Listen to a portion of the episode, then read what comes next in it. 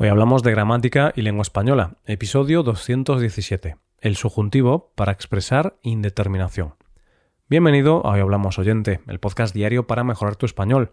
Hoy tenemos un episodio en el que practicaremos las oraciones de relativo, especialmente el uso del subjuntivo. Puedes ver la transcripción y los ejercicios de este episodio si te haces suscriptor premium en hoyhablamos.com. Hola, querido oyente, ¿qué tal estás? Yo podría estar mejor, la verdad. He cogido una gripe y estoy un poco enfermo. Tengo que disculparme porque mi voz hoy no es la mejor, pero bueno, intentaré hacerlo lo mejor que pueda. Este es el último episodio de gramática de este año, por eso hemos decidido hacer un episodio de revisión de uno de los temas gramaticales más interesantes y complicados para algunos estudiantes. Un tema que los oyentes siempre nos pedís, el subjuntivo para expresar indeterminación.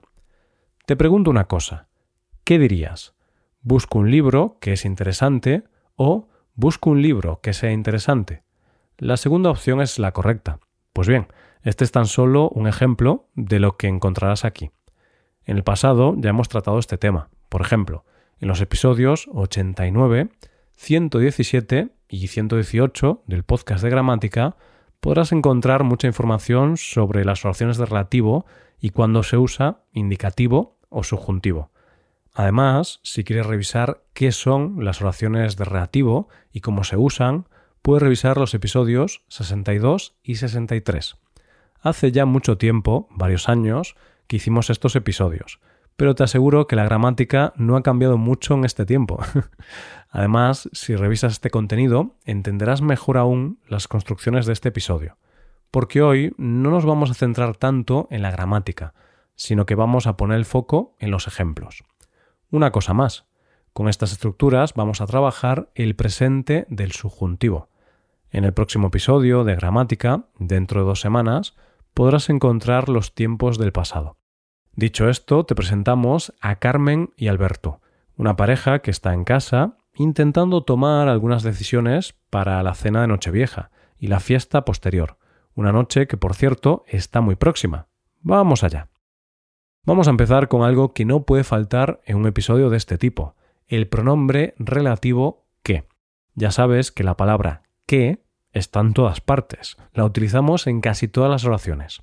Como bien sabes, este pronombre relativo introduce, obviamente, una oración relativa. Veamos algunos ejemplos. Carmen y Alberto están en casa preparándose para la cena y fiesta de Nochevieja. Van a ir a un restaurante a cenar con sus amigos y posteriormente van a ir de fiesta. Quedan dos horas para la cena, pero esta pareja ya está empezando a prepararlo todo. Carmen, viendo que Alberto está dando vueltas por la habitación, le pregunta ¿Qué estás buscando? A lo que éste responde Busco una camisa que sea elegante, pero no demasiado. De hecho, busco la camisa que me compré la semana pasada, la camisa blanca de rayas. Te hago una pregunta. ¿Por qué hemos utilizado sea, es decir, el verbo ser en presente del subjuntivo, en la oración busco una camisa que sea elegante?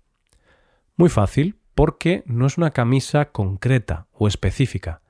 En cambio, en la oración busco la camisa que me compré la semana pasada, con el verbo comprar en indicativo, ahí Alberto sí que sabe qué camisa está buscando. La clave de este tema gramatical es precisamente esto que te acabo de comentar. La clave es que puedas identificar si algo es concreto, es conocido o, por el contrario, si no es concreto o conocido. Vamos a ver muchos más ejemplos de este estilo. Uno más con el pronombre relativo que. Ahora es Carmen la que está dando vueltas por la casa. Por eso, Alberto le pregunta ¿Qué te pasa? Veo que estás mirándote todo el tiempo en el espejo. Carmen le responde Lo que pasa es que no estoy satisfecha con mi peinado. Para la próxima vez buscaré a un peluquero que haga peinados más modernos. Ahora Carmen utiliza el presente del subjuntivo del verbo hacer, haga, porque aún no conoce a ese peluquero. Tiene que buscarlo en el futuro dejamos el pronombre relativo que para pasar a otro también muy habitual, quién. Como es evidente, quién solo vamos a poder usarlo para hablar de personas. Mientras Carmen y Alberto buscan y eligen la ropa que van a llevar al evento, Alberto le pregunta a su pareja ¿Pablo irá a la fiesta? ¿Sabes ya quién va a ir a la cena? Esta le responde Alberto, quien sea, no te preocupes. Quien tenga que ir, irá. Si no te cae bien Pablo, no te sientes a su lado y no hables con él. Relájate y disfruta. Alberto le hace otra pregunta a Carmen. ¿Quiénes van a llevar corbata? ¿Sabes si los chicos del grupo van a llevarla? No sé si ponerme corbata o pajarita. Carmen le responde. Tampoco lo sé, pero quien lleve pajarita ganará muchos puntos, ya que me gustan más las pajaritas que las corbatas. De nuevo, en todos los ejemplos anteriores usamos el subjuntivo, ya que no hablamos de alguien concreto. Existe desconocimiento sobre todas las personas que irán a la fiesta o que llevarán corbata o pajarita. Y así volvemos al pronombre relativo que y le vamos a añadir el, la, los, las o lo. Veamos algún ejemplo, a ver si te das cuenta de lo que pasa. Alberto le pregunta a Carmen lo siguiente ¿Qué zapatos me pongo? ¿Los marrones o los negros? Y ésta le responde Los que más te gusten, los dos te quedarán bien. Bueno, mejor dicho, ponte los que te compraste la semana pasada, son muy bonitos. En este ejemplo, Carmen dice los que más te gusten, empleando el subjuntivo, porque no sabe qué zapatos le gustan más a Alberto, pero rápidamente cambia de opinión y le aconseja unos zapatos concretos. Ponte los que te compraste la semana pasada. En esta última frase se emplea el modo indicativo, porque hablamos de algo concreto y conocido. Fíjate en una cosa. Carmen no dice los zapatos que más te gusten, dice los que más te gusten. ¿Por qué? Pues porque no es necesario repetir el nombre, no es necesario repetir zapatos, puesto que ambos saben de lo que están hablando. Ahora son los zapatos, pero si habla del vestido, sería el qué. Si habla de la chaqueta, será la qué, por poner algunos ejemplos. Y llegamos ahora a algunos ejemplos con los adverbios relativos, adverbios tipo cómo, cuándo, dónde o cuánto. El primero con el que vamos a practicar es cómo. Carmen va a llevar unos tacones bastante altos, por eso le pregunta a Alberto lo siguiente ¿Cómo vamos a volver a casa? ¿En taxi? ¿A pie? ¿Con algún amigo? Alberto le responde, como sea, Carmen, como sea. Encontraremos la manera de volver a casa, no te preocupes. Seguramente lo haremos como hicimos el año pasado, en taxi. En primer lugar, Alberto responde, como sea. Utiliza subjuntivo, ya que no sabe muy bien la manera en la que volverán a casa. En la siguiente frase ya concreta un poco más, le responde de una manera más concreta y utiliza indicativo, como hicimos el año pasado, en taxi. Podemos practicar también con cuando, otro adverbio relativo. Y es que a Carmen no le gusta que las fiestas acaben demasiado tarde. Tiene algunos problemas de espalda y se cansa con cierta facilidad. Carmen le pregunta a Alberto ¿Sabes cuándo se acabará la fiesta?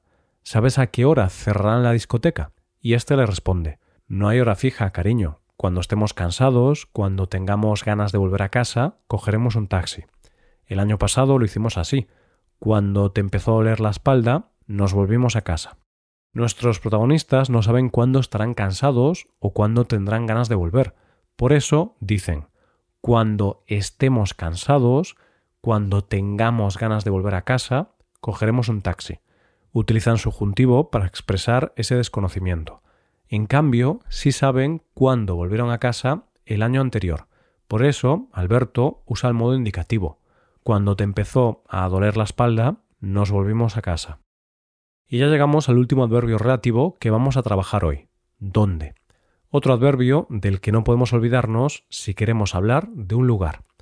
Carmen y Alberto están ya preparados para dirigirse a la cena.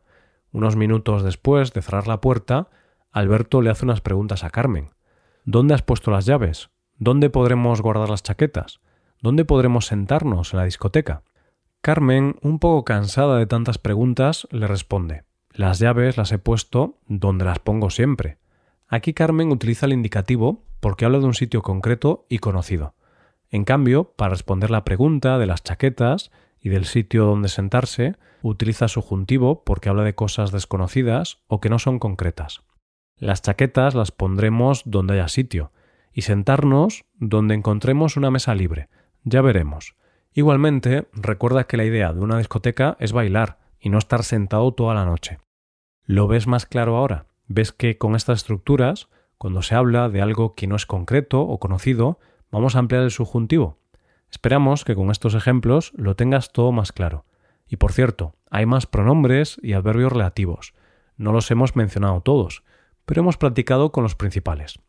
Antes de acabar, vamos a recordar algunos ejemplos. En primer lugar, el pronombre relativo que. Busco una camisa que sea elegante, pero no demasiado. De hecho, busco la camisa que me compré la semana pasada, la camisa blanca de rayas. En segundo lugar, quién. Quien tenga que ir, irá. Tampoco lo sé, pero quien lleve pajarita ganará muchos puntos. En tercer lugar, el qué, la qué, los qué, las qués o lo qué. ¿Qué zapatos me pongo? ¿Los marrones o los negros? Los que más te gusten. Los dos te quedarán bien. Bueno, mejor dicho, ponte los que te compraste la semana pasada. Son muy bonitos. La cuarta estructura del día, ¿cómo? En subjuntivo, como sea, Carmen, como sea, encontraremos la manera de volver a casa. En indicativo, no te preocupes, lo haremos como hicimos el año pasado, en taxi. La quinta estructura, ¿cuándo? En subjuntivo. No hay hora fija, cariño. Cuando estemos cansados, cuando tengamos ganas de volver a casa, cogeremos un taxi.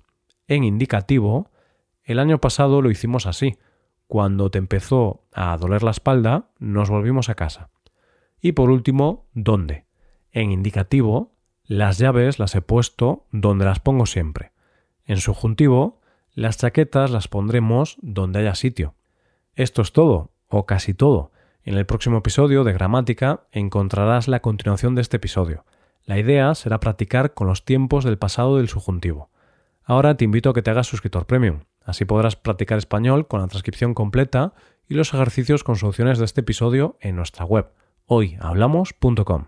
Y si ya eres suscriptor, te doy las gracias por apoyar este podcast. Esto es todo por hoy. Nos vemos mañana con un nuevo episodio sobre noticias. Pasa un buen día. Hasta mañana.